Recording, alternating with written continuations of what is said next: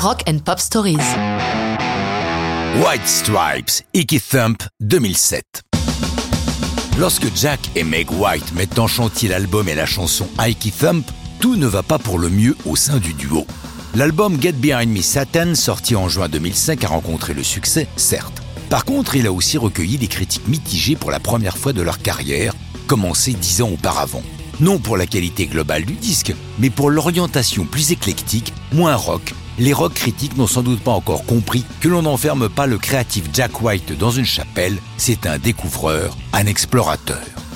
De son côté, Meg est un peu épuisé par le rythme des tournées, au bord de tout lâcher, dans le même état que lors de leur divorce, puisque je vous rappelle qu'ils furent mari et femme, et non frères et sœurs comme certains l'ont cru. Au fait, savez-vous que Jack, à l'occasion de leur mariage, a fait quelque chose de rare? Né sous le nom de Gillis, il a choisi de prendre le nom de sa femme et non le contraire. Mais revenons à la chanson. D'où vient l'idée de ce Ike Thump?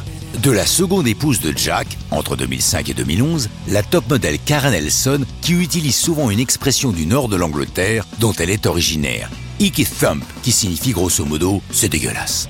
Il adopte l'expression pour en faire une chanson, mais pour les oreilles des teenagers américains, il transforme Icky en Ike, Partant de là, il écrit la chanson avec Meg.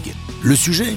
Comme souvent avec eux, les paroles ont l'air foutraques. Pourtant, c'est clairement une protest song, la révolte de Jack face au sort des milliers de Mexicains qui sont inlassablement reconduits à la frontière, bien que, comme il le dit, mis à part les Native Americans, les Amérindiens, les États-Unis ne sont peuplés que d'immigrants.